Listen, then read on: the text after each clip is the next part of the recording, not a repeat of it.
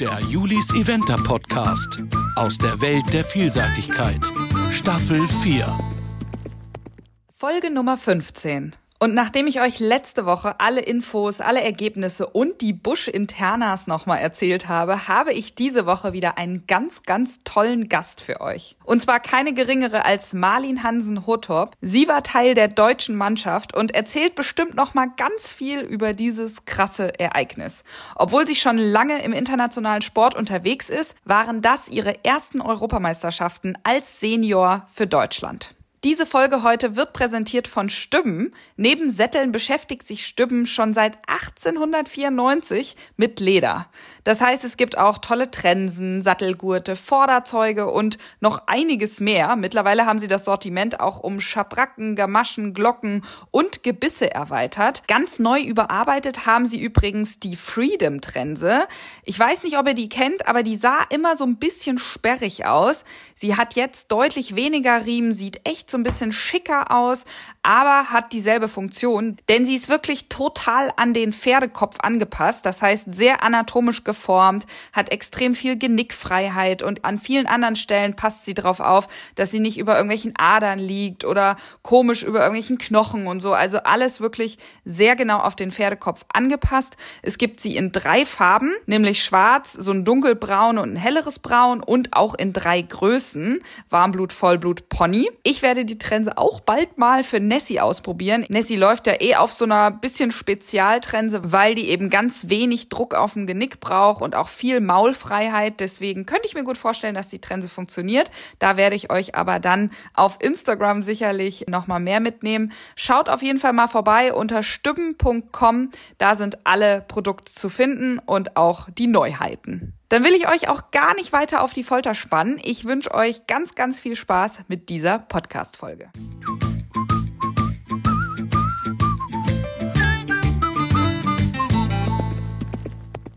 Ja, Marlin, erstmal, wie schön, dass das heute klappt. Herzlich willkommen in meinem Podcast. Ja, vielen, vielen Dank. Freue ich mich, dass ich da auch mitmachen darf.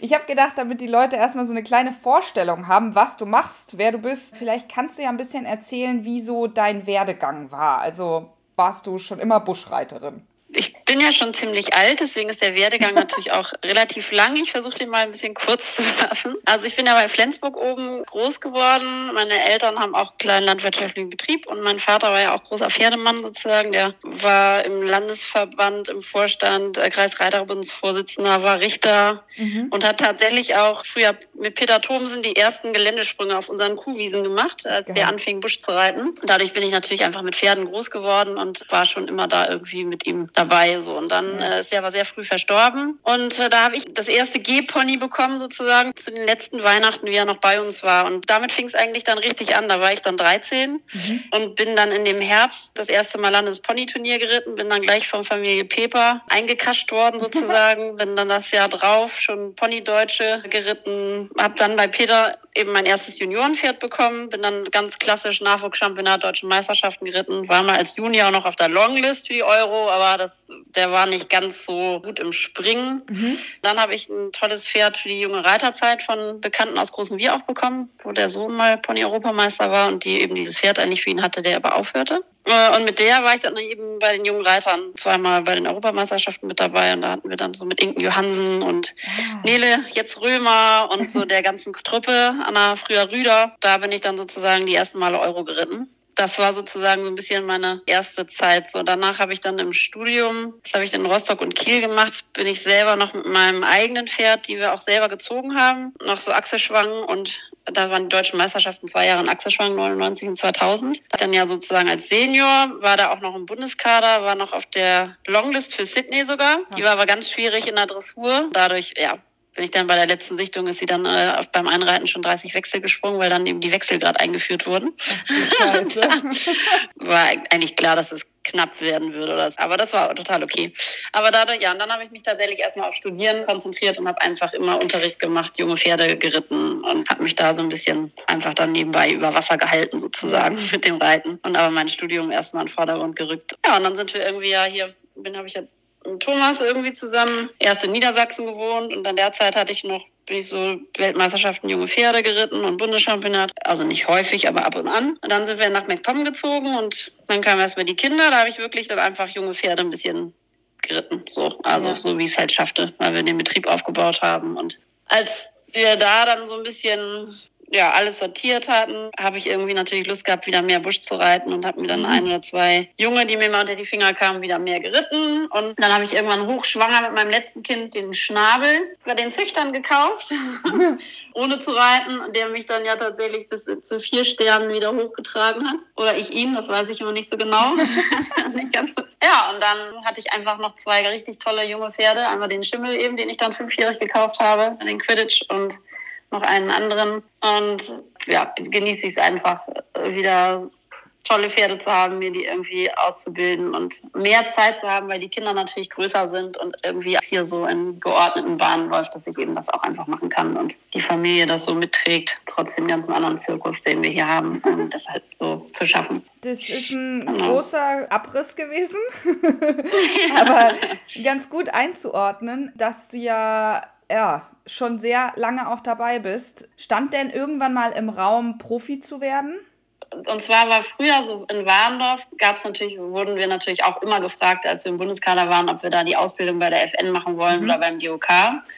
Und zu der Zeit, also meiner jungen Reiterzeit, sind wir tatsächlich noch Rennbahn geritten. Mhm. Und da hieß es immer einfach, also für alle, die nicht in Warndorf waren, Warndorf ist einfach ein schlimmes Pflaster, weil die Pferde da einfach immer platt geritten werden. Da hast du viel zu viele Trainer da wird viel zu viel gemacht. Das war ja noch komplett das alte System, auch wie alt trainiert wurde. Da so. Und da haben unsere Landestrainer und auch, also Peter vor allen Dingen ganz viel gesagt, macht einen anderen Job, studiert oder lernt was anderes. Mhm. Ihr könnt dann immer reiten. So. Ja. Und er hat es natürlich vorgelebt, äh, weil er ja auch nie Vollprofi war, auch wenn er das natürlich professionell betrieben hat. Mhm. Aber das hat er uns so eingebläut und ich war halt viel mit meiner allerbesten Freundin sozusagen, waren wir halt ganz viele Jahre, war ich, nachdem ich dieses Pferd bei Peter gekauft habe, mein Juniorenpferd, waren wir eben einfach immer bei Peter so. Also mhm. da waren wir auch, als er international anfing, waren wir zusammen die ersten zwei Jahre als Pfleger oft mit und da waren wir so 14, 15 und waren irgendwie mit in Mühlen, in Achselschwang und so weiter. Und dadurch bin ich einfach richtig geprägt worden, dass man das einfach nicht macht, sondern dass man gefälligst was anderes macht und dann nebenbei reitet so. Wo ich jetzt im Nachhinein auch dankbar bin. Mhm. Es gibt immer so Momente natürlich, äh, ich weiß, letztes Jahr in Mühlen, wo ich dann Top Ten war, das erste Mal und dann reizt du springen und hast einen Fehler und dann reiten die anderen alle null. Wo du dann denkst, ah, wieso kann ich nicht auch einmal irgendwie da dann das schaffen? Obwohl der ja auch oft null geht, aber trotzdem kommt das dann immer mal auf, dass man denkt, wieso ist man nicht so ein Profi und rockt da einfach das Springen dann immer eins nach dem anderen so gut wie die anderen. Und dann denke ich immer mal kurz, stopp. Also dafür habe ich auch einfach ein ganz anderes Leben. Und ich bin eigentlich dankbar, das alles machen zu können und trotzdem nur einen Fehler zu haben und sage immer, das habe ich so gewählt, dass ich eben nicht Vollprofi bin, sondern eben auch einfach Familie habe und einen tollen Betrieb zu Hause und einfach unabhängig bin. Ne? Das ist natürlich eben die Kehrseite der Medaille so. Also, ja. Aber man vergleicht sich ja trotzdem mit den Profis, das ist so. Also es geht total, mir auch äh, nicht anders, ja. wenn man dann irgendwie in zwei oder drei Sterne reitet und da sind ja auch, ich sag mal, mehr als 50 Prozent Profis und man denkt immer, ja, aber wieso kannst du das nicht so? Ja, weil du nicht jeden Tag fünf Pferde reitest. ja, genau. Ja wie gesagt, das ist auch total okay, aber also meine Ehrgeiz ist natürlich groß, dann auch da immer die ganze Zeit äh, mhm. mitzumischen und das eben auch alles hinzukriegen. Aber ja, das rettet meine Enttäuschung manchmal ein bisschen, wenn ich sage, so stopp aus.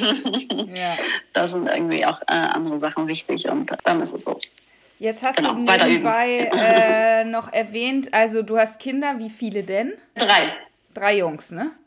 Mhm, genau. Okay, und die sind jetzt wie alt? Die sind 10, 14 und 16. Ah ja, Okay, das meintest du mit, jetzt werden sie langsam groß und man kann sie genau. äh, hier und da mal ausquartieren. Und genau. der Hof, das hast du zwar auch jetzt eben so erwähnt, also das ist sozusagen der Hauptberuf. Genau, also wir haben halt einen großen landwirtschaftlichen Betrieb mit Ackerbau. Wir haben Azubis im Haus und das ist halt das, ja, womit wir letztendlich unser Geld verdienen und was unser Leben bestimmt sozusagen. Mhm. Ich habe dann eben ja noch so eine Pferdepension, weil wir eben auf dieser alten, früheren LPG sozusagen waren einfach zwei so große Hallen, mhm. die man super umbauen konnte, so in Laufstelle.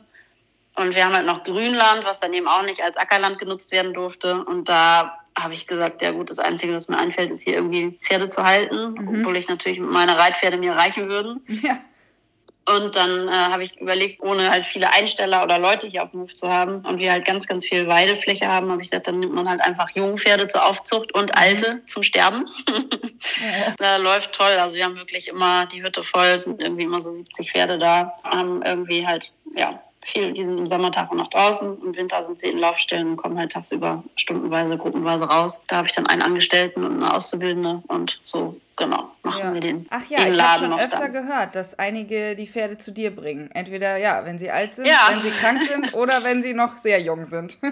Genau, ja. Ich habe hier viele alte Buschpferde oder also von, von Nico beispielsweise, Nico Aldinger habe ich ja auch mal eine Zuchtstute und habe Junge, die er dann kauft, die nochmal auf Koppel kommen oder Ah, die ja. ganz alten, wo die wirklich alt, als er noch Junior war. Genau, ich habe von Beke immer mal Pferde da gehabt. Von André Thieme habe ich immer mal welche, die zwischen Oh, cool. geparkt werden. Von Nele Römer, auch von den Buschreitern habe ich überlegt. Also ja, habe ich irgendwie wahrscheinlich noch viel mehr, die mir jetzt gerade nicht einfallen, aber es ist wirklich, also Lisi Ahrens, glaube ich, also es gibt, ja, sind ganz viele, die irgendwie immer mal ihr Pferd vorbeibringen oder es hier dann einfach den Lebensabend sozusagen verbringen lassen. Es ist nicht so einfach, Und- was Gutes zu finden für alte Pferde. Also ich hatte das jetzt gerade auch mit meinem, der ist 26 und ja, man musste den umsiedeln und äh, das ist dann ja erstmal mit ganz schön viel Aufregung verbunden, ob die das dann Ja. packen und ob die das dann wirklich besser haben, wie viel man füttern muss, bla bla bla. Es ist schon, äh, ja, nicht so einfach. Ja, das stimmt. Ja, das ist so. Genau, du hattest eben noch gesagt, vor Quidditch, also das ist ja zwar der, der dich jetzt sozusagen zu den großen Championaten gebracht hat, aber es gab ja vorher noch ein Pferd, den Monsieur Schnabel, ja, der dich auch, glaube ich, sehr geprägt hat. Was waren so die besonderen Erfolge, die du jetzt sofort sozusagen dir in den Kopf kommen? Also eigentlich ist es einfach, dass ich mit dem Pferd wieder vier Sterne reiten konnte, dass ich wirklich also mir die Träume verwirklichen kann, da einfach Lumülen zu reiten, Vokolo zu reiten und ähm, egal wohin, also der hat natürlich jetzt vorletztes Jahr habe ich ihn dann mit nach Rom genommen zu dem Nationenpreis, einfach nur damit der Schimmel nicht so lange alleine reisen muss. Äh, da hat er dann mal einen Vorbeilauf am Gelände. Aber grundsätzlich, dass der also der ist sehr speziell. Er wird wahrscheinlich hätte ich andere Pferde gehabt, hätte ich den vielleicht nie so weit weiter geritten. Aber es ging, also der ist halt vom Charakter ganz, ganz speziell. Und dann ist ja so, dass er früher wahnsinnig schwierig im Springen war. Also der hat ganz viel Vermögen, ist aber ganz, also so ein richtiger Grafenstolz. Also einfach, der macht, was er will. Und wenn er mal nicht will, dann macht er halt auch irgendwie andere Sachen. Der war sehr guckig, immer abgelenkt. Also es ging gar nicht so um die Sprünge. Und dann hat er einfach so viele Fehler gemacht. Und ich glaube, dadurch, dass ich keinen anderen hatte für das Niveau, bin ich einfach immer weiter geritten. Und ich habe immer versucht, es zu verbessern. Und und letztendlich habe ich es dann geschafft, dass der auch wirklich vier Sterne mal mit einem Fehler gegangen ist. Oder dann haben wir alle, unser ehemaliger Au pair, der ab und zu mal mit zum Helfen, wenn ich keinen anderen hatte. Und der hat dann immer geklatscht, wenn ich aus dem Parcours kam. Und ich gesagt, ey, ich hatte einen Fehler. Sagt er, ja, aber mit Schnabel, das ist, als wenn du Null reitest. Also, äh, ich weiß, Hans Melzer oder auch Markus Döring, die haben einfach, wenn ich mit dem dann nur einen Fehler hatte, ne, die haben dann so gefeiert mit mir, weil der einfach so schwierig ist. Und ich glaube, das einfach so konstant gut hingekriegt zu haben, dass ich den einfach vier Sterne reite, dass der gut Dressur geht. Der ist halt im Gelände nicht immer ganz schnell gewesen, nur wenn er Lust hatte. So, und im Springen das dann so stabil hinzukriegen, dass man auch einfach nochmal wieder losfährt und nochmal wieder hier und da reitet. Und er mich, ich weiß nicht, wie viele vier Sterne null übers Gelände getragen hat, das ist schon, das war einfach toll. Also, weil ich dann natürlich den Schimmel auch ganz anders, glaube ich, ausbilden konnte, weil ich einfach so viel vier Sterne wieder geritten bin, dass ich natürlich mit so einem Pferd mit so einem Potenzial einfach gleich anders losgeritten bin im Gelände, ne? als wäre das Ja. jetzt wieder mein erster gewesen. So. Ja. Ich glaube, davon hat der natürlich sehr profitiert. So. Es klingt Ja. aber auf jeden Und- Fall so, dass wir zu ihm vielleicht nochmal irgendwann so eine Pferdegeschichte aufnehmen müssen. Wenn er so speziell war, dann kannst du noch mal ein bisschen mehr dazu erzählen. Ist der denn jetzt äh, raus aus dem Sport? Nee, der hatte letztes Jahr auch so witzig, weil der eben eigentlich, die kennen den alle, alle Trainer kennen ihn immer nur so ganz brav. Der ist zu Hause richtig wild beim Ausreiten, also richtig wild, aber der bockt einfach immer los und macht dumme Sachen. Und letztes Jahr wollte ich ja Kopenhagen reiten, da warst du ja auch, da hatten wir ihn auch stimmt. mit. Und da war ich vorher galoppieren mit dem Schimmel für Blenheim. Und da ähm, hat, sollte meine Azubine die ersten ein, zwei Runden nur mitmachen. Und dann ist der da so durchgegangen, Ach ähm, auf dem Stoppelacker. Ja, und es hat einfach richtig wilde Sau gespielt und war, glaube ich, total übermüdet, weil sie ihn einfach nicht kriegte und da eine Runde nach der anderen reiten musste. Dass er danach leider so einen leichten Schaden am Unterstützungsband hatte, das war gar nicht schlimm. Also wir haben ihn wirklich nur, glaube ich, sechs oder acht Wochen auf der Koppel gehabt und dann sind wir einfach wieder losgeritten so langsam und ich habe den das ganze Jahr über viel Dressur geritten, aber eben einfach nicht gesprungen, weil ich mhm. den einfach nicht frühzeitig jetzt kaputt machen wollte, weil das eigentlich alles gut aussah, aber es und schnell heilte. Aber und jetzt bin ich tatsächlich letzte Woche das erste Mal wieder Dressur- und Springturnier geritten und ah. morgen nochmal und dann wollen wir nächste Woche nach Langhagen. Und dann geht das Ach erste ja. Mal wieder zwei dann Sterne und dann wollte ich noch Sägeberg reiten. Genau. Mhm. Und dann mal gucken. Also ich weiß nicht, ob er jetzt noch vier Sterne gehen muss. Vielleicht irgendwie Streckung ging immer ganz, ganz toll. Ja. Da hat er einfach Lust zu rennen. Vielleicht macht man das nächstes Jahr nochmal. Aber mein Ziel ist nochmal S-Dressur zu reiten mit dem, weil der auch äh, einfach toll Dressur zu reiten ist. Und genau, also mal sehen. Ja, cool. So, jetzt zu dem Schimmelwallach. Gibt es eigentlich einen Spitznamen oder nennst du den Quidditch? Nee, der heißt Chimmy. Chimmy. Okay, ja, das genau. ist auch sehr kreativ. Von den Zücht sehr kreativ, das kommt von der Züchterin. Die ist, äh, ist ja eine Freundin von mir. Die hat den schon als Chimmy abgeliefert und die hat also so, und dann ist es natürlich, wenn man die alle kennt und das ja. Pferd kennt und es erstmal bei einem abgestellt wird zum Reiten, dann heißt er natürlich Chimmy und das dann zu ändern ist halt auch blöd. Demnach ist es einfach Chimmy geblieben. Ja, okay. Genau. Und was hat es mit dem Vorwort Kalitos auf sich? Und zwar ist eine Freundin von mir, Johanna Gilser, die hat ja diese Firma Kalitos. Und ja, das ist also eigentlich auch aus einer witzigen Idee entstanden. Also ich bin ja so ich habe halt einige natürlich Unterstützer und äh, in Klammern Sponsoren für materielle Dinge. Aber ich bin ja sonst komplett frei, weil es irgendwie meine Pferde sind oder von Freunden oder jetzt Quidditch ist halt meine Schwester als Besitzer mhm. eingetragen. So, ich kann halt schalten und walten, wie ich möchte. Und dann ähm, hatten Felix und Johanna mal gesagt, sie würden den so wahnsinnig toll finden und kamen mal nach Barbarowko gefahren. Kamen zu spät, weil es in Strömen regnete und die irgendwie auf der Autobahn nicht vorankamen und haben das Gelände auf dem Video gesehen, dass da glaube ich vier Sterne gegangen. Und dann standen sie, weil sie mir Satteldecken mitbrachte, vor der Box und haben gesagt, ey, was für ein tolles Pferd und äh, was für eine Granate und so. Mhm. Und dann habe ich gesagt, ja, wir können den ja eigentlich Kalitos Quidditch nennen. Ich meine, dann können wir noch ein bisschen Werbung machen dafür, dass ich so schöne Decken immer von dir kriege. Und dann hat Felix gesagt, soll sie sofort machen. Das wäre ja das Allertollste mit so einem Pferd. Und dann ist also wirklich irgendwie aus unserer Freundschaft entstanden, dass wir cool. gesagt haben, los, das machen wir jetzt. Und dann hat sie die Namensänderung bezahlt sozusagen. Und dann, ja, und jetzt haben wir irgendwie, dass das natürlich alles so wird und sie sich so freut und ständig gefragt wird, ob das ihr Pferd ist. Das ist natürlich total. ja, es spricht sich aber eigentlich Nette. auch so ganz gut, ne? Kalitos Quidditch. Ja, das, genau. das passt ja. jetzt. Das ist besser als Finanzierungsstalls Sturmpfeil. Der Arme. Das stimmt. Ja. ja. Von daher ist das ja genau. ganz cool. Also kam der zu dir sozusagen über eine Freundin oder wie hat sich das entwickelt? Genau, also Miriam Kühl ist ja die Züchterin und die, also die, wir kennen schon seitdem wir klein sind, die kommt auch oben aus Flensburg, ist auch hier mit ihrem Mann äh, landwirtschaftlich um MacPom gegangen und wir wohnen jetzt so eine halbe Stunde auseinander. Und die hatte den eben gezogen, der sollte eigentlich Hengstanwärter werden und dann hatte der aber irgendeinen Chip und der rausoperiert wurde und dann wollte Norbert Bohley den nicht mehr haben. Mhm. und dann hat sie immer als er vier war schon gesagt, das wird, glaube ich, ein Buschpferd. Äh, dann habe ich gesagt, ja, ja, ich hatte irgendwie genug und äh, war da jetzt auch nicht so heiß drauf, irgendwie von anderen Leuten wieder Pferde zu reiten. Das hatte ich lange genug gemacht. Naja, und dann drängelte sie doch, als er fünf war, dass ihr Mädchen, die den Ripsen reiten sollte, eben doch nicht gut genug Gelände reitet und fragte, ob ich die doch ein paar Prüfungen reiten dürfte, damit der verkauft werden kann. Und dann habe ich den hier die ersten Sprünge gemacht und es war fürchterlich. Also der ist ja so groß und schlaksig, dann bockte er die ganze Zeit nur, riss über den Kopf hoch und rannte los. und dann war er aber trotz dieser ganzen Sachen am Sprung immer mega gut, so dass ich immer dachte, okay, also es fühlt sich fürchterlich an, aber wenn er am Sprung so vorsichtig ist und das so gut im Griff hat, trotz alledem, äh, kann man es vielleicht wagen und ihr den Gefallen tun. So und dann, naja, bin ich den irgendwie drei, vier Prüfungen geritten und hatte ihn dann, also die ersten Male hatte sie ihn immer hingefahren und dann hatte ich ihn doch mal vier Wochen hier.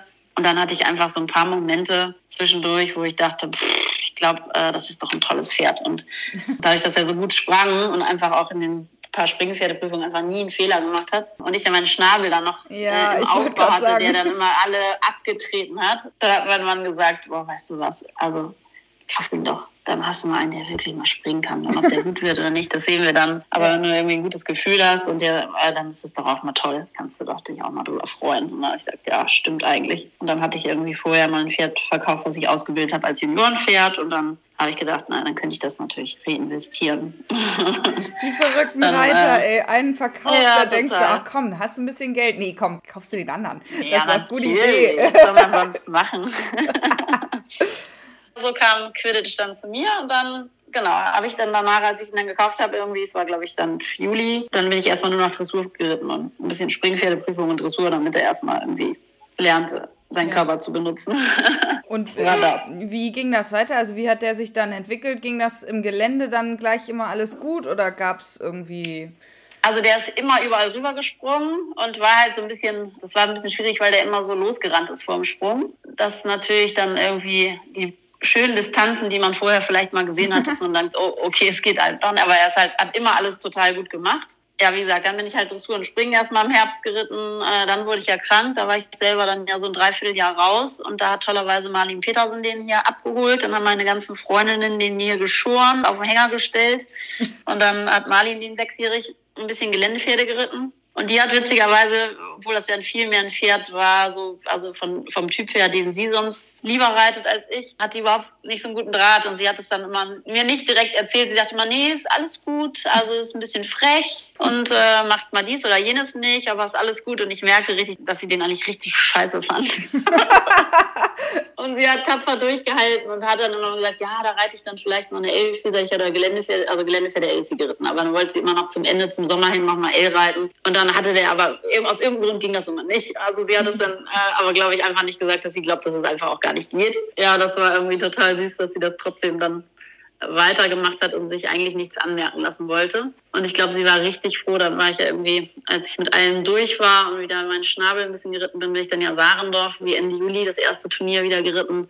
Und da hatten wir dann die Übergabe gemacht. Und dann bin ich einfach auch noch wieder ein bisschen Springen nur geritten im Herbst und bin dann eigentlich siebenjährig das erste Mal VL geritten ah. im Frühjahr gleich. Wo sie dann gesagt hat, bist du verrückt? Jetzt willst du gleich L reiten? ja, er macht alles. Und das war ja wieder so ein Beispiel, dass es manchmal halt von der Chemie auch einfach mal nicht passt, obwohl ja. Pferd und Reiter super sind. Ja, und dann ging es tatsächlich stetig bergauf. Also dann, ich bin, ich glaube, der ist jede L-Vielseitigkeit platziert gewesen, ging ordentlich Dressur, ging eigentlich immer null im Springen und im Gelände immer gut. Und dann war es wirklich so ein klassischer Weg irgendwie. Also, also klassischer nicht, weil er dann einmal nicht, also ich ihn zwischendurch nicht geritten bin, aber dann ist er siebenjährig einfach L gegangen und zwei Sterne und am Ende des Jahres eine drei Sterne. Genau, ist er dann achtjährig, dann die ganze Saison eigentlich drei Sterne gegangen und drei Sterne lang im Sommer und dann im Herbst die erste vier Sterne. und dann ging es irgendwie, dann ist er vier Sterne weiter gegangen, neunjährig. Dann durften wir Aachen reiten und Bokelo und dann kamen diese ganzen tollen Turniere. Wahnsinn. Die ich dann auf einmal ja da. Was würdest du sagen, durfte. war so der größte Erfolg mit ihm? Oder vielleicht sogar der persönliche größte Erfolg? Das ist ja manchmal nicht das Gleiche. Ja, Blenheim ja. auf jeden Fall. das ist doch das Gleiche. Ja, genau. Also das war einfach One Week of My Life. Also da war alles toll. Meine Nichte war als Groom mit und dann sind wir da angekommen und es war von der ersten Sekunde so traumhaft schön da. Ja, hatten, die Gilsas sind gekommen, und Clemens und Dagi Heisen waren da und wir waren irgendwie so zu sechs. Dann hatten wir eine Bude in diesem mini kleinen historischen Dorf. Also weil ich mitgefahren war mit Dirk und dadurch hatten wir kein LKW vor Ort. Hatte ich eigentlich äh, für meine Familie gemietet vorher die dann aber ja doch nicht mitkamen. Und dann haben wir gesagt, perfekt, dann können Johanna und Felix damit schlafen und wir. Und das war wirklich, dann sind wir morgens um sechs zum Füttern durch diesen Park mit dem Fahrrad gefahren, an dem Schloss vorbei, zu den Steilzelten. Und dann hast du immer schon gedacht, boah, ist das schön. ja, und dann ging es irgendwie, bin ich ja schon Donnerstag Dressur geritten und dann hat er irgendwie ja 24 Punkte gehabt. Das war natürlich mega. Und dann hat Jule immer nur gesagt, oh, du bist da vorne. Und dann habe ich gesagt, ja, wir wollen das alles gar nicht mehr wissen. Wir machen jetzt einfach Gelände. ist egal, wer Freitag und wann die reiten und wie viele Punkte die haben. Ich will einfach jetzt versuchen, mich zu konzentrieren und gar nicht daran zu denken, weil ich da einfach gar keinen Stress haben will. Mhm. Und, dann, und es lief einfach. Es war so tolle Stimmung. Wir hatten einfach zu sechs da so eine gute Zeit. Das Pferd war mega drauf. Und es lief, und es war so einfach. Also denke ich mal, also wenn man nicht so ein Seriensieger ist, war hast du gedacht, ja, also ich habe es äh, total genossen und selbst wenn er Top Ten gewesen wäre, wäre das ja schon äh, außerordentlich Absolut. gewesen. Aber so war es natürlich einfach genial. Und dann vorm Springen war ja nochmal ein Test, ob man nervlich wirklich so cool ist, äh, wie man immer glaubt. Wenn man dann in Blenheim als letzter ins Springen reinreitet, ist natürlich was anderes, als wenn man irgendwo drei Sterne reitet oder so. Glaube ich. Ja, das war auch einfach toll, weil das auch genauso funktioniert hat, wie ich mir das vorgestellt habe. Und äh, ich mich da auch genauso gut steuern konnte. Und das war, ja, war das einfach natürlich toll. Krass. Hammer. Dann bist du jetzt sogar im Olympiakader. mhm, tatsächlich, ja. Ja, wie stolz macht dich das? Also ja, das macht mich natürlich total stolz, dass man es irgendwie. Ich versuche immer selber, bin ich ja relativ Tiefstapler. Mhm. Und natürlich hat man immer Momente, wo du denkst, es, das ist schon toll, wenn man überlegt, wer da alles drin ist und dass man das wirklich geschafft hat, da nochmal wieder reinzukommen und das alles mitzumachen und einfach natürlich die tollen Trainer mit haben zu können und äh, sich auszutauschen auf dem Niveau und so. Das ist natürlich richtig, richtig toll. Demnach macht es mich schon stolz, aber ich, also ich merke immer noch, wenn irgendwer anders sagt, Mensch, und jetzt und wohin und dies und das, denke ich immer so, ja, ja, also ganz ruhig bleiben. Der kann auch morgen lahm sein oder so. Es ist alles richtig toll und es ist auch nicht so, dass ich mich da nicht dann drüber freue, aber also genau, also. Aber ich glaube, du ja. kannst das schon anders genießen, weil du eben auch schon ein paar Sachen erlebt hast. Und ich persönlich finde es ja immer toll, wenn man solche Geschichten hat, weil du ja ja eben keine fünf Pferde reitest und nicht aus einer reichen Familie kommst und äh, oder aus einer Reiterfamilie, wo eben schon mehr in die Wiege gelegt wird. Ja, schon Reiterfamilie, weil dein Vater in dem, ja, ähm, ne? aber du weißt, was ich meine, so, dass es eben cool ist, dass man eben jemanden im Olympiakader hat, der das mit dem Pferd eben so weit geschafft hat. Also das finde ich ja. persönlich ja auch für alle da draußen, die immer mal wieder verzweifeln, schon gut. Wie war denn der Weg jetzt zu dieser Europameisterschaft? Also ich hatte das schon so vor zwei Jahren immer gesagt, das ist so mein Langzeitziel, das zu versuchen, da irgendwie mhm. mit im Boot zu sein. Ich glaube, also wahrscheinlich durch mein Alter und meine Erfahrung, auch wenn ich halt äh, kein Profi bin, habe ich mir immer gedacht, okay, das Pferd muss halt mega gesund bleiben, man muss sich irgendwie das gut überlegen, dass man irgendwie da keinen äh, Stress reinbringt und einfach versucht, das auf seinem Weg gut zu schaffen und so. Und dann war ich, also bin ich ja letztes Jahr in Blenheim geritten. Das war natürlich so gut, wie es nur gehen konnte. Äh, und dann habe ich mir überlegt, also dann wurde natürlich von den Bundestrainern auch so ein bisschen gesagt, so fünf Sterne ist jetzt so das nächste. Kentucky oder Lumülen würden wir so vorsehen. Und dann habe ich aber gesagt, nee, stopp, der ist elf. Und natürlich würden andere natürlich schon längst fünf Sterne geritten sein.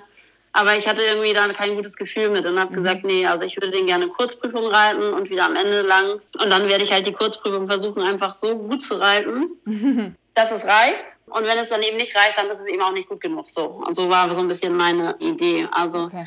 weil das mit Blenheim halt so gut geklappt hat, dass da eben auch Kurzprüfungen gegangen ist das Jahr über. Und äh, dann wollte ich sozusagen mit so wenig Input an Training natürlich genug, aber so wenig über das Jahr hin, weil eben diese Euro so früh ist, mhm. ihn über das Jahr bringen, ohne dass er schon fix und fertig ist, weil die natürlich keine Sommerpause haben, dann wenn im August das Championat ja. ist. Und dadurch habe ich mir gedacht, ich reite diese vier Sterne Kurzprüfung mit Low Input, weil er natürlich jetzt von der Grundkonstitution schon so gut ist mit elf, dass er natürlich da jetzt auch nicht mega viel für galoppieren muss, sondern so mit viel Grundlagenarbeit und so da gut hinkommt. Und dass man dann zum Ende das da ein bisschen hochzieht und das war immer die ganze Zeit so meine Idee dahinter. Deswegen mhm. habe ich halt mich für diese Kurzprüfung und gegen fünf Sterne entschieden. Und tollerweise hat es dann ja alles geklappt. das stimmt. Und äh, nach ja. Aachen war ja sozusagen klar, dass es nach Frankreich geht und Trainingslager und so weiter.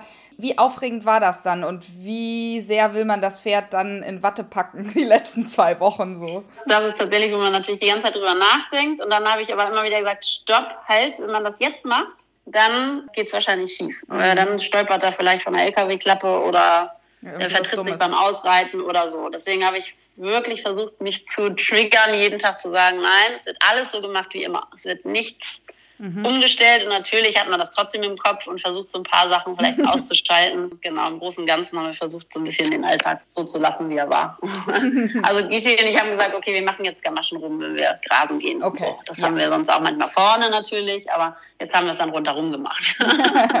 aber ja, so solche Sachen. Aber letztendlich, genau, haben wir schon versucht, irgendwie alles normal weiterzumachen. Ja, Okay, und dann ging es nach Frankreich zur Europameisterschaft. Das war ja nicht nur dein erstes Senioren-Championat, sondern du bist ja auch gleich äh, als Mannschaftsreiter aufgestellt gewesen. Ja, das war natürlich der Hammer.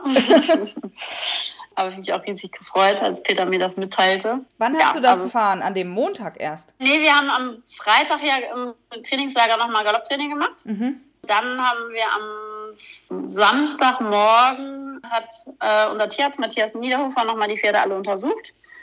Und danach wurde sozusagen dann, dann äh, einmal erst in Einzelgesprächen und dann nachher irgendwie zusammen nochmal verkündet, äh, wie es okay. dann zu laufen wird. So. Ja. Und hast und du das da, erwartet? Nee, ich würde sagen 50-50. Also nach Aachen natürlich da oder in Aachen, äh, da habe ich mich natürlich auch schon tierisch gefreut, dass ich der Mannschaft reiten durfte. Das hatte Peter mir in die Mühlen gesagt. Und das ging ja dann auch natürlich total gut. Und da habe ich dann gedacht, okay, es könnte sein, aber Jerome war natürlich auch einfach äh, stark dieses mhm. Jahr äh, die ganze Zeit und da war ich mir nicht ganz sicher, ob jetzt Jerome oder ich reiten durfte. So. Ja. Letztendlich hat natürlich auch, also habe ich dann auch nicht nachgefragt, wieso oder weshalb. ich war einfach natürlich nur total froh darüber und äh, ja, das war natürlich dann eine große Ehre, ja. mit den super Jockeys dann da in der Mannschaft zu reiten. ja. ja. Und dann äh, warst du ja erste Mannschaftsreiterin. Ist das jetzt eher eine schlechte Ausgangslage oder weiß ich nicht, fandst du das gut?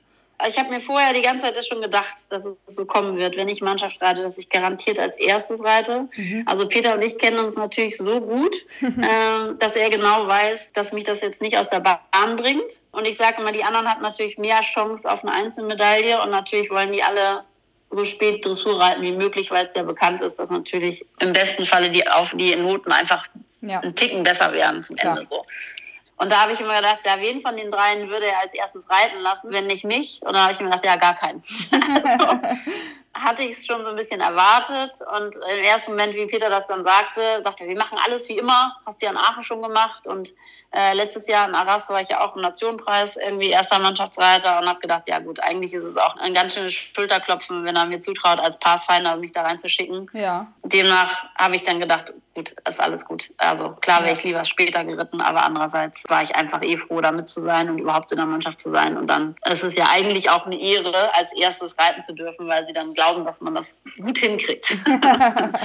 das stimmt. Und dadurch war das natürlich auch trotzdem alles gut. Und letztendlich war es natürlich durch diesen Boden, den wir dann hatten, habe ich mir dann Freitag die ganze Zeit zum Glück, äh, zum Glück reitest du am Anfang. Also, mhm. Ja, es hatte dann auf jeden Fall auch Vorteile. Ja. Äh, vielleicht noch mal kurz generell, wie hat sich Chemie, wie hat sich Chemie denn so angefühlt? Abreiteplätze, Dressur und so, war generell gut drauf? Ja, er war wirklich total gut drauf. Also wir haben immer so ein bisschen das Problem, dass er nicht so gut frisst, wenn er unterwegs ist. Mhm. Und der Schlüssel zum Erfolg ist eigentlich, dass er ganz viel grasen muss, weil die bei mir natürlich hier, wir haben ja halt, keine Ahnung, 50 Hektar Weiden. Die sind halt immer draußen, also nicht immer, aber natürlich irgendwie mindestens einen halben Tag ist er halt draußen und frisst. Und wenn er Gras frisst, dann frisst er auch sein Kraftfutter, auf jeden Fall in Teilen. Weil überall auf dem Trainingslager hatten wir ganz, ganz tolle Bedingungen und so war er wirklich gut drauf war am ersten Tag so ein bisschen aufgeregt und dann war es aber total okay. Und da hatten wir wirklich auch tolle Bedingungen jetzt mit der neuen Anlage da in Arras. Abreiteplatz fand ich ihn auch richtig, richtig toll und war schon große Erwartung. Also wirklich in Aachen ging ja schon so schön. Und dann hatte ich leider so ein bisschen, ich glaube, er hatte ein Déjà-vu aus diesen Siegerehrungen. Er war das ja immer so sehr erfolgreich unterwegs. und ich hatte in Marbach und in Wiesbaden jeweils in den Siegerehrungen stand er halt direkt immer vor diesen Tribünen. Ja. Und hatte wahnsinnige Angst. Also er war wirklich also wie so ein Hasenherz und es war ganz schlimm für ihn. Und es war in der Dressur, war also da in der Arena bei der Familiarization total ruhig und richtig, richtig konzentriert und schön. Und dann hielt ich da in der Aufgabe, reitet man ja sozusagen dann und hält bei G und richtet rückwärts. Und das, das war halt war mit genau Blick zu dieser den, Tribüne. Mm, ja, und ich merkte richtig, er stand, und ich meine, der steht sonst wirklich immer ruhig. Also der hat nie, dass er irgendwie nicht steht und das Rückwärtsrichten macht er sonst auch immer perfekt. Und er stand, dann hat er diese Leute und diese Tribüne wahrgenommen und dann merkte man, dass er total innerlich so, also einfach Schiss kriegte und da irgendwie weg wollte. So, mhm. das war natürlich total schade. Man kriegt ihn trotzdem immer noch gut geritten, aber man merkt halt einfach, dass er immer so an der Seite wollte er immer schnell weg. So. das war natürlich ein bisschen schade. Also da war ja. letztendlich gut. Da kann man, also ich glaube tatsächlich, dass es ein, so ein Siegerehrungsschaden war äh, aus dem Jahr. Ja. Dass er einfach da so ein bisschen Schwierigkeiten mit hatte, okay. weil das genau dieser Moment war. Aber gut, sonst hat er das ja alles gut gemacht und ging sonst wirklich toll. Also da Abreiten die Tage war wirklich, wirklich toll. Also. Man steckt dann immer nicht drin, ne? Wie hast du denn so das allgemein dort empfunden? Wie war das für dich als Reiter? Also, weil ich habe es ja nur als Presse erlebt, da hat jetzt nicht alles unbedingt so gut funktioniert. Wie war es für euch Reiter? Also ich war ja letztes Jahr das erste Mal da mhm. und die allgemeine Stimmung von meinen Mannschaftskumpanen, die natürlich zum größten Teil, oder nicht zum größten Teil, aber Sandra und Michi, die waren ja alle 2014 da zu der Weltmeisterschaft Gott, ja. und da war es ja irgendwie katastrophal. Dann war es letztes Jahr so, dass die eben durch die Baustelle die Zelte weit weg hatten. Dann hatten wir da ein totales Wasserproblem, was natürlich irgendwie auch äh, verständlich ist, weil die Stadt gesagt hat, so passt auf, hier, ihr könnt gerne irgendwie hier Teichwasser nehmen zum Waschen eurer Pferde, aber da waren ja keine Ahnung, 300, 400 Pferde. Und da hat die Stadt ja das Wasser abgestellt, das äh, Frischwasser. Also hatten wir nur zwei Wasserhähne für 300 Pferde da am Stallzelt oder 400, keine Ahnung. Da haben natürlich auch wieder alle geschimpft, aber das hatten die vorher angekündigt, dass das schwierig wird, dass alles weit weg ist so, und dann kamen natürlich letztes Jahr schon alle schimpfend nur um die Ecke und haben gesagt, was für ein Scheißturnier, es ist immer noch ein Scheißturnier. und ich habe mir gedacht, ach, ich schön hier. Und das hatten sie ja vorher gesagt, ist ja nicht so schlimm. Und dieses Jahr war ich eigentlich auch so, dass ich einfach das Turnier in guter Erinnerung hatte, auch wenn es eben nicht ganz so einfach war von den ganzen Entfernungen und so. Und mit diesem Wasser war es halt auch nicht optimal, aber das ging halt alles. Und dann Sandras Mutter immer noch gesagt, ah, wir wollten ja nie wieder herfahren. und dann in dem Moment, wo wir da ankamen und diese ganzen tollen neuen Ställe da waren und die schönen Plätze und so, waren dann alle total begeistert eigentlich und sagten, Mensch, wie toll. Der Boden schien auch wieder trocken zu werden die Woche, weil es ja Sonne geben sollte.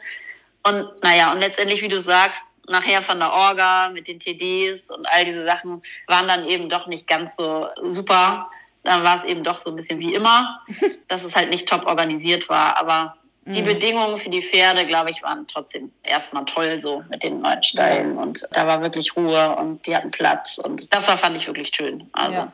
Okay.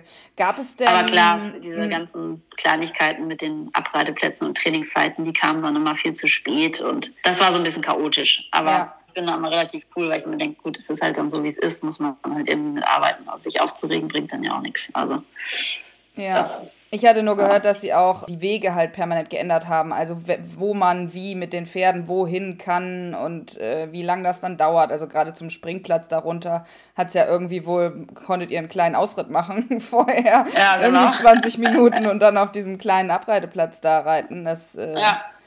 Äh, ja, genau. Aber das sowas. war ja so ein bisschen letztes Jahr auch schon so, deswegen, ja, keine mhm. Ahnung, war das, okay. war das eigentlich ja zu erwarten. Also. Ja. Gab genau. es denn äh, viele Diskussionen übers Gelände? Also gerade so Freitag, Nachmittag, Abend mit den TDs noch über den Boden, was man rausnimmt. Wie habt ihr euch denn da beraten oder wie habt ihr da vorher irgendeine Entscheidung getroffen? Also ich glaube, es wurden alle so ein bisschen ruhig über den Freitag, wo es dann einfach klar war, dass es immer weiter regnete. Mhm. Und dadurch, dass es eigentlich nicht angesagt war, nicht so doll nee. auf jeden Fall, war das vorher gar nicht so viel Diskussion, weil wir wussten, okay, es soll eigentlich trocken bleiben, es wird äh, weniger regnen oder gar nicht regnen oder nur zwei Millimeter. Äh, und dadurch haben wir eigentlich Freitag alle überhaupt nicht viel kommuniziert. Und ich glaube, dadurch, dass es bei der Euro ja so ist, dass alles über den Equip-Chef geht, mhm. auch die Treffen und so weiter, hieß es nur, Samstagmorgen um acht äh, wird die Entscheidung gefällt, ob und wie viel rausgenommen wird mhm. und was rausgenommen wird. Also Jens hat immer nur gesagt, bleibt flexibel. es kann morgens alles passieren. Also. Okay. Und dann haben wir gesagt, gut, und dadurch, äh, genau, hat sich jeder, glaube ich, selber nur seine Gedanken gemacht, weil man eh wusste, was passiert. Das war alles erst dann am Samstag dann klar. Wie ist der denn im tiefen Boden? Also wusstest du, dass er da eher gut oder eher schlecht mit klarkommt? Also ich bin letztes Jahr im Frühjahr Kreuz geritten bei fürchterlichen Bedingungen. Und da habe ich gesagt, ich reite trotzdem, weil ich das noch nie gemacht habe mit dem. Und das ging mega. Vorletztes Jahr war das, glaube ich, sogar. Nee, vorletztes Jahr. Und dann war auch Marbach da war es ja so, dass das Gelände einen Tag später gemacht wurde, weil es auch so weich war. Das ging auch richtig gut. Hat er mhm. überhaupt gar kein Problem mit gehabt. Deswegen war ich so natürlich nicht beruhigt. aber ja. ich wusste, dass wir schon solche Bedingungen hatten und er das richtig gut gemacht hat. Okay. Und das hier war aber tatsächlich nochmal eine richtig andere Nummer. Also, das war zwischen Sprung 2 und 3 hast du schon gedacht, pff, also wie soll das bloß werden? Also zum Glück waren es dann ja, also morgens habe ich gedacht, geil, acht Minuten, ein bisschen das ist ja irgendwie machbar. Da kann man ja vielleicht doch schneller reiten, als man jetzt vorher überlegt hatte ja, bei dem okay. Wetter. Und das hatte ich aber, ja, zwischen, ich würde sagen, zwischen zwei und sechs hat es sich ganz schnell auf den äh, Boden der Tatsachen zurückgeholt und hat gesagt, nee, also hier sind wir froh, wenn wir gut ankommen und das Pferd irgendwie motiviert bleibt bis mhm. zum Ende und das irgendwie hinkriegt. So. Minute vier habe ich gedacht, Wahnsinn, so hat er sich noch nie angefühlt. Also. Müde oder äh, Ja, ich, wenn ich das Video gucke, denke ich, er war gar nicht so müde wie viele andere. Nee. Aber für mich fühlt es müde an. Ich habe einfach noch nie auf einem wirklich müden Pferd gesessen, glaube ich, im Gelände. Ja, ähm, gut ist. Und der Hals wurde einfach länger so und er zog ja auch immer noch los und so, aber es war alles so, es wurde so monoton, wenn man ja. das so vielleicht so beschreiben kann, ne? Und so ein bisschen zäh und man hatte immer das Gefühl vor dem Sprung, man sagt ja immer, wenn die müde werden, darf man niemals rückwärts reiten. Aber dann vorwärts mit gutem Mutes zu reiten und zu sagen, ja gut, wenn sie dann noch einen kleinen machen müssen und richtig nach oben springen, da muss man halt so perfekt wie möglich reiten.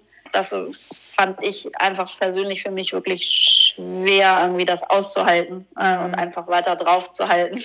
Ja, oh Weil ich Gott. das einfach noch nie wirklich gemacht habe. Ja, so. ja.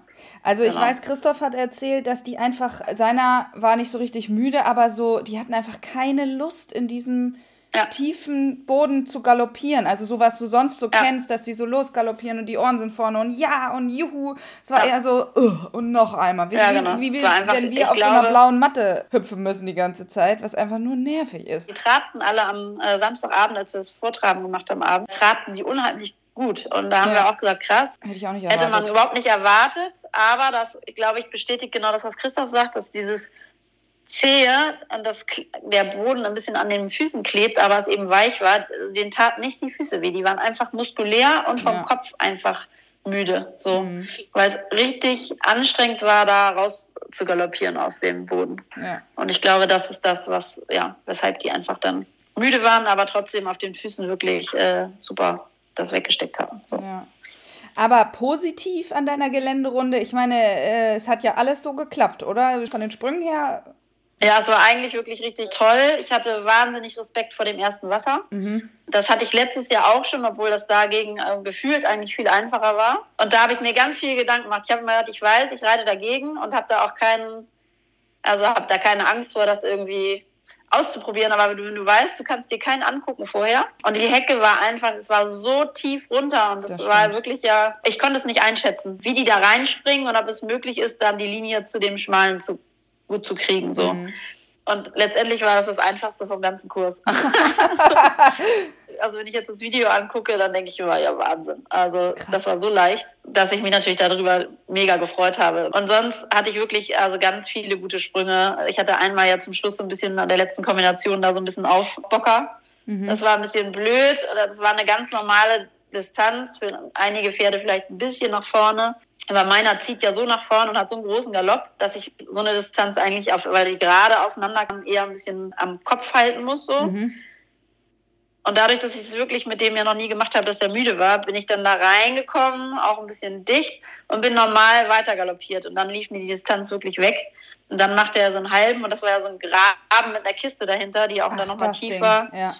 Und da Genau, und da ist er dann einmal so ein bisschen aufgebockt und zum Glück gleich wieder runtergesprungen. Das war ein bisschen doof, aber das war wirklich auch das Einzige, was nicht so schön war. Alles andere klappte wirklich richtig gut. Und oben bei diesen Zelten habe ich lange überlegt, war mir sicher, dass er das macht, aber ich fand es nach diesem ganzen Berg Boah, ja, diese ähm, Ecke. Diese wirklich so, dass ich gedacht Ecke. habe, es ist so ein bisschen 50-50. Mhm. Und dann habe ich irgendwie am Samstagmorgen für mich entschieden, nee, ich reite alternativ. Also mhm. ich habe das einmal in Pratoni im Frühjahr letztes Jahr gehabt, da habe ich das erste Mal nicht das gemacht, was mir mein Bauch gesagt hat und das ging schief. Sonst ging mit dem ja noch nie was schief im Gelände. Mhm. Und da hatte ich mich vorher gesagt, ich reite alternativ, das gefällt mir alles nicht. Dann wurde ich aber bequatscht, dass es doch mein Pferd das Tollste ist überhaupt und dass es überhaupt gar kein Problem ist. Und dann bin ich da hochgeritten, habe kurz überlegt und habe gesagt, nee, stimmt, und dann, äh, ja, bin ich eigentlich auch gar nicht da wieder schlecht hingekommen, aber da ist er eben ja immer rausgewitscht und das hat er halt, wie gesagt, sonst noch nie gemacht. Und da habe ich jetzt bei, de, bei dem Sprung gedacht, nee, jetzt habe ich mir so viel Gedanken gemacht, wie ich das reite, ob das geht, wie das geht. Aber ich sage, da reite ich jetzt einfach noch alternativ. Ja. Also wenn ich als Passfinder unterwegs bin am Anfang. Peter hat gesagt, ich habe Freigabe, ich kann das machen, wie ich möchte. Habe ich gedacht, wunderbar, ich reite alternativ. So, und dann war das vorher klar und entschieden und dann war das auch gut so. Ja. Genau. Ja, man muss dann doch lieber auf sein Bauchgefühl hören, aber man kennt das Pferd am besten, ne? Oder sich selber ja. dann auch, ja. Genau. Okay. Ja. Und äh, ja, zum Schluss Verfassung und Springen am letzten Tag. Du hast es ja schon mal in Blenheim gemacht, mit als Letzte da reinreiten. Das war ja jetzt nicht ganz so schlimm sozusagen, aber trotzdem, wie aufgeregt warst du? Die Aufregung ging, aber es war trotzdem so ein bisschen eine besondere Situation, weil ich reite ja hier zu Hause immer bei Wulschners und Peter wollte immer schon, ich habe mit dem ja am Anfang viel Zeitfehler gehabt, auch schon also so acht- und neunjährig, mhm. weil der ja früher immer so doll überall hingegangen ist. Und dann auch, der springt ja manchmal so ein bisschen fürs Gelände halt toll, ein bisschen nach vorne, hat ja wahnsinnig viel Vermögen. Und dann hast du halt im Parcours, habe ich immer sozusagen als äh, oberstes Gebot gehabt, bei mir bleiben und ein bisschen rund bleiben, damit er wirklich ein bisschen Springpferde springt. Bei Wildschners machen wir es auch ganz viel so. Und Peter hat immer schon gesagt, jetzt seitdem ich so im Kader bin und er Trainer ist, also ich muss mehr galoppieren und Zeitfehler müssen erst weg, egal ob man Fehler wird oder nicht. Das habe ich mhm. dann letztes Jahr auch richtig gut hingekriegt. Und jetzt waren wir so ein bisschen in der Sackgasse gefühlt, weil alle fanden, ich reite den zu dicht vor und ein bisschen zu klein im Galopp und so weiter. Dafür wollte ich jetzt immer engere Wege reiten und ich fand, er sprang so mal toll. Hatte Markus das vor allen Dingen gesagt. In Warendorf vorher bei unserem Kurzlehrgang hat er gesagt, Marlin, du musst den anders reiten, du musst den mehr galoppieren. Und denke ich so, pff, jetzt, also wo ich ja schon nicht der mega Springreiter bin, alles vor dem Championat jetzt umzustellen, finde ich irgendwie nicht so cool. Nee, ähm, aber ich habe dann gesagt, ja, mal gucken, wie es geht. Und dann äh, haben wir da so zwei, die erste Runde war dann so mittelmäßig im Training, die zweite war super. Sagt er, siehst du, genau so, das müssen wir so machen. Mhm. Und dann habe ich mit Peter gesprochen. Peter hat gesagt, reit so wie bei Wulschners, das ist egal. Das machst du jetzt, das brauchen wir jetzt umstellen. So, und dann äh, bist du da und denkst, ja super. Du willst ja auch nicht mit Markus trainieren die Woche noch vorher und einfach auf Durchzug schalten, weil eigentlich mag ich total gerne mit ihm trainieren und reiten. Und da war ich wirklich so ein bisschen in einer Springdepression und habe gedacht, wie dämlich. Also, weil sonst reite ich mal rein und denke, ja gut, im schlechtesten Fall hat er einen Fehler. Ja. Und dann auf einmal machte man sich tausend Gedanken, wie man das irgendwie alles hinkriegt. Und dann habe ich Markus angerufen und mir meine Problematik erklärt. Und er war ganz cool und hat gesagt, das kriegen wir hin, das ist gar kein Problem. Ich weiß, was du meinst. Ich habe ja auch alle Videos bekommen, aber ich finde trotzdem, dass wir ihn anders reiten müssen. Gut. Und dann war er mega bemüht. Also schon als er ankam, gleich haben wir Pläne gemacht, wann wir springen und was wir machen.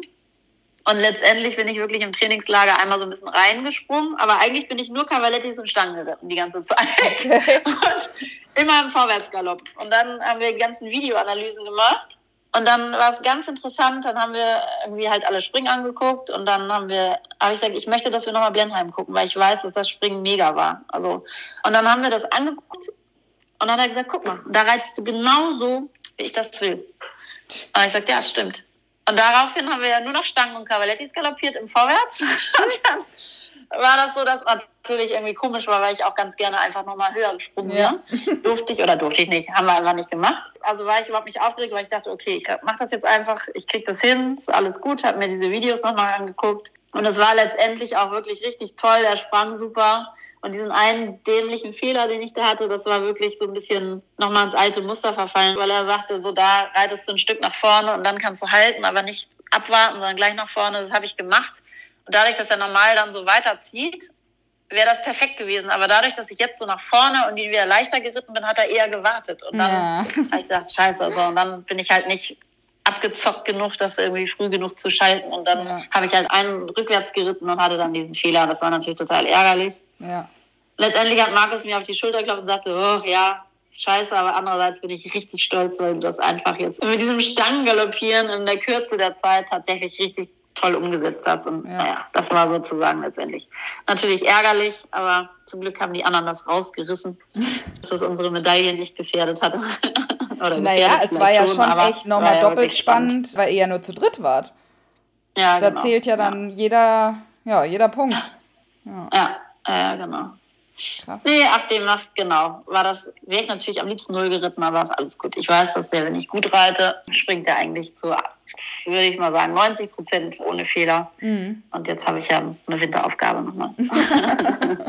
bisschen mehr Zeit, um da nochmal anders reinzukommen. Ja, einfach genau. Und dann ein bisschen, also ich reite mit, mit Astrid, also Holger guckt natürlich auch immer zu, aber mit Holgers Frau. Und da haben wir jetzt irgendwie haben wir gesagt, ja, das kriegen wir alles hin und machen es. Ich habe jetzt noch ein Springpferd mir organisiert, tollerweise per Zufall eigentlich, dass ich auf die Koppel sollte von Freunden aus Frankfurt. Da ich dachte, wunderbar. Also ich muss jetzt einfach sehen, dass ich noch schön ein bisschen Spring reite, damit ich den Schimmel auch so gut reiten kann, wie er ist. wie zufrieden bist du denn jetzt so rückblickend betrachtet? Jetzt ist schon mal drei Wochen her, eine Silbermedaille im Schrank mit der Mannschaft. Ja, das ist natürlich richtig toll. Also kann ich kaum glauben. Ich glaube, so für Sandra und Michi und Christoph, die hätten natürlich lieber Gold gehabt. Das ist ja immer, wenn man in einer deutschen Mannschaft ist, wo dann die, die Ansprüche natürlich extrem hoch sind. Mhm. Ist natürlich toll, wenn man dann das erste Mal Mannschaft reitet und sagt, wenn alles relativ gut geht, hat man ja auf jeden Fall eine Medaillenchance. Da bin ich natürlich wahnsinnig stolz, dass wir das irgendwie geschafft haben, trotz Michis Sturz und dass ich auch irgendwie dazu beitragen konnte, auch wenn ich natürlich jetzt da von den dreien das schlechtere Ergebnis habe. Aber letztendlich, ich bin tatsächlich immer noch einfach nur richtig froh, dass der gesund zu Hause ist nach diesem Geländetag. Mhm. Ähm, und trotzdem freue ich mich natürlich wahnsinnig darüber, dass wir irgendwie Silber gewonnen haben und dass ich irgendwie dabei sein durfte. So. Es gab bestimmt natürlich einfach schönere Turniere, eben aufgrund von ja. besseren Bedingungen. Genau. Deswegen ist es so ein bisschen, also war toll. Also ich sage mal, diese Woche vorher im Trainingslager, die war mega. und dass wir dann jetzt die Medaille haben, ist natürlich auch richtig toll. Aber am allermeisten freue ich mich, dass das Pferd hier gesund und munter auf der Wiese steht und ja. fit ist und Voll genau, gut. wir dann weiter nach vorne blicken. Genau. genau. wie ist denn der Ausblick? Macht der dieses Jahr noch was oder ist er eher, also geht er sozusagen in die Winterarbeit und nächstes Jahr dann nächstes Genau, er macht jetzt schön gemütlich und wird erstmal schön mit Koppel und ein bisschen ausreiten, kann er sich schön erholen. Mhm. Und dann habe ich natürlich jetzt die Winterarbeit, kann man ja vor Weihnachten schon ein bisschen anders gestalten, weil man natürlich jetzt, weil es einfach so früh war, das Championat. Ja. Also man schon ein bisschen zu und springen einfach so, also ohne jetzt mega viel zu machen, aber einfach da ein bisschen dran arbeitet. Ja. Und eigentlich, wenn das mit den Finanzierungsmöglichkeiten und so weiter klappt, ich dann Kentucky im Blick. Sozusagen. Ach was. Äh, uh. Genau, das war ja war immer mein Langzeitplan. Ich sagte, wenn ich Euro reiten darf und es da so geht, dass ich ein Quali-Ergebnis habe, dann würde ich das gerne machen. Geil, aber das ist echt scheiße und teuer, ne? Das ist richtig teuer. Also Peter hat es jetzt ja wahnsinnig engagiert, dass das finanziert kriegen noch zum größten Teil und dass man eben, wenn man Gewinngeld bekommt, dann Teile zurückzahlt, was dann ja ein super Deal wäre. So, das muss man einmal gucken, wie sich das jetzt wirklich so über den ja. Winter gibt. Sonst muss ich nochmal gucken, ob ich irgendwen finde, der mir da Geld. Und wenn es gar nicht geht, dann geht es halt nicht. Aber Peter ist ja eigentlich bemüht und sagt, äh, er möchte gerne, dass da einige hinfahren. Ja, ich glaube, äh, Nico und, äh, hat das auch das im Plan. Jetzt, ja, ich habe tatsächlich noch gar nicht gehört, wer das so also das habe ich nur gelesen ähm, mit genau. Timo, dass der auch Richtung Kentucky wollte. Ja, mhm. genau. Mal gucken. Ich glaube, es sind ein, zwei die darüber nachdenken. Das ja auf jeden ich glaube, Christoph sagte das auch mal mit seinem Zweitpferd, aber wir gucken einfach mal. Erstmal sollen ja auch alle gesund und munter jetzt über den Winter kommen und so. Ja. Aber das wäre jetzt so meine Vision. Ja. ja gut, aber äh, wenn Kentucky, dann ist der Winter ja auch gar nicht so lang, weil ich glaube, da muss man relativ nee, genau. früh anfangen mit genau. Galopp. genau. Ja, genau. Und ich glaube, also mein, ich kann ja hier mal wahnsinnig äh, viel draußen traben und ja nicht, nicht richtig doll Berg hoch und runter, aber ich habe doch schon ein paar kleine Hügelchen, die ich nutzen kann. und dann ist das natürlich, ja, kann man natürlich die Zeit trotzdem vor Weihnachten nutzen, jetzt nicht zu galoppieren, aber einfach viel am Berg traben und mhm. dass diese Grundkonstitution, glaube ich, einfach stabil und gut ist. Ne? Dann kann man ja doch leichter aufbauen mit Galoppieren, als wenn sie dann wirklich lange Pause machen oder ja. ins und springen. Ja. Deswegen wird das ein bisschen unser Plan sein. Sehr gut. Also genau, wenn sich hier jemand findet bewegt. vielleicht für und dich noch unterstützen will, dann gebe ich gerne den Kontakt weiter. Ja, sehr gerne. Könnte ja auch sein. Und ansonsten bin ich am Ende meiner Fragen angelangt und danke dir sehr für deine Zeit. Das war echt richtig toll. Ja, gerne. Vielen Dank, dass du dich so um unseren Sport kümmerst. Ja, ich, gebe mir Mühe. Wirklich, wirklich, toll. Also ich sage mal, das silberne Pferd war wirklich, glaube ich, für dich ja auch eine mega Auszeichnung mhm. und äh, ich finde sehr, sehr verdient. Vielen Dank. Vielen Dank. Ja, wenn man so am Anfang, äh, wie du anfingst und dann sagt, oh, das alles werden soll. Jetzt sagen wir immer so oft, ey, wie cool. Also kannst du dir auf die Schulter klopfen. Also ich finde, das hat sich echt mega entwickelt und ich finde, das ist irgendwie mit Herzblut und auch einfach trotzdem sachlich und aber auch mit viel Emotion und es ist einfach, wie es ist. Also ich finde das so toll, weil du jetzt ja wirklich mit, auch mit so vielen tollen Leuten zusammenarbeitest und das macht. Ich glaube, du, du bist auch viel ruhiger geworden dabei, weil du halt überall den Fuß in der Tür hast und einfach mit den super Leuten. Das macht sich halt, also ich finde mal, du hast eine ganz andere Ausstrahlung gekriegt, wenn du jetzt Sachen machst. Also ja, das, das stimmt. Toll. Das stimmt. Also, vielen, vielen Dank. Richtig ja. gut.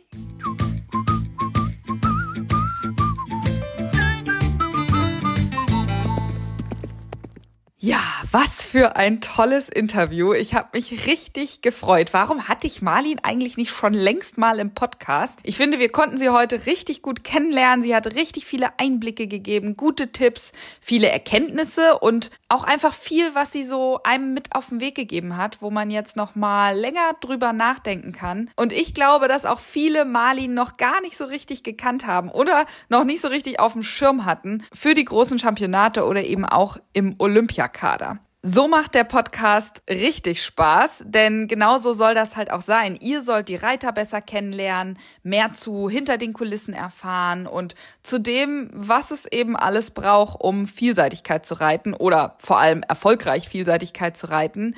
Ich finde, ich habe das zwar im Podcast eben auch irgendwann mal gesagt, aber Marlin ist wirklich ein richtig tolles Vorbild als ja, Mutter von drei Kindern, einem landwirtschaftlichen Hof und immer wieder versucht, die Pferde von unten nach oben aufzubauen. Und ja, bei dem einen klappt's besser, bei dem anderen ist dann irgendwann Schluss oder man hat besondere, ja, ich sag mal, Herausforderungen. Das ist schon, ja, immer wieder neu mit den Pferden. Deswegen kann man, glaube ich, jeden Tag dankbar sein, wenn die gesund sind, wenn man irgendwie gut davor ist, wenn man, ja, den Traum so auch leben kann. Und das geht eben nicht ohne ganz viel Schweiß und Arbeit. Vielen Dank nochmal an Stübben für die Übernahme dieser Podcast-Folge. Wenn ihr auf der Suche nach tollen neuen Sätteln seid, dann seid ihr bei Stübben auf jeden Fall an der richtigen Adresse, denn die bieten alles für Springen und Dressur, aber auch Anpassung und Service, was eben nicht bei jedem Sattelhersteller so ist. Dazu gibt es bei Stimmen auch alle Arten von Zubehör dazu, also schaut einfach mal vorbei online unter stimmen.com. Wer übrigens Lust hat, den Podcast persönlich zu unterstützen, der kann einfach einen Beitrag per PayPal senden. Das Konto lautet podcast.julis-eventer.de. Das habe ich oft auch bei Instagram verlinkt, wenn eine neue Folge online kommt. Und ich freue mich da wirklich über jeden Beitrag. Da geht es nicht drum, ob es ein Euro ist oder ob 20 sind. Einfach das, was es euch wert ist, weil das zeigt sozusagen eure Wertschätzung und hält den Podcast auch am Leben. In der nächsten Folge hören wir einen Reiter, der in seinen jungen Jahren auch schon sehr erfolgreich unterwegs ist, schon seit langen Jahren im internationalen Bereich und gerade, ja, ich glaube zum dritten Mal schon bei einem ländlichen Championat war, das ja auch mal mein Traum ist, die Europameisterschaften der ländlichen Vielseitigkeitsreiter. Das findet ja auf drei Sterne Level statt und es dürfen nur Reiter reiten, die noch keinen vier Sterne Nationenpreis oder vier und fünf Sterne lang geritten sind. Ich spreche mit Konstantin Harting, der bestimmt einiges aus Schweden zu erzählen hat. Ich glaube, es war so nicht das allereinfachste Turnier, auch was den Boden im Gelände anging und so weiter und so fort. Er war aber auch in Westerstede und Lausanne dabei, den letzten beiden Euros. Also ich freue mich da auf ganz viel Hintergrundinfos. Vielleicht bin ich ja beim nächsten Mal, das ist dann erst 2025, ja dabei und kann jetzt über Konsti noch ein bisschen was aufschnappen. Wir sind jetzt am Ende angekommen. Ich hoffe, euch hat die Folge Folge gefallen und ihr seid auch nächstes Mal wieder am Start. Gebt mir gerne Feedback per Insta-Nachricht oder direkt bei Podigy. Ansonsten freue ich mich natürlich auch über eine Podcast-Bewertung. Das kriege ich auch immer per Mail, da freue ich mich wirklich. Und ansonsten, wir hören uns nächsten Freitag. Stay tuned. Der Julis Eventer Podcast aus der Welt der Vielseitigkeit. Staffel 4.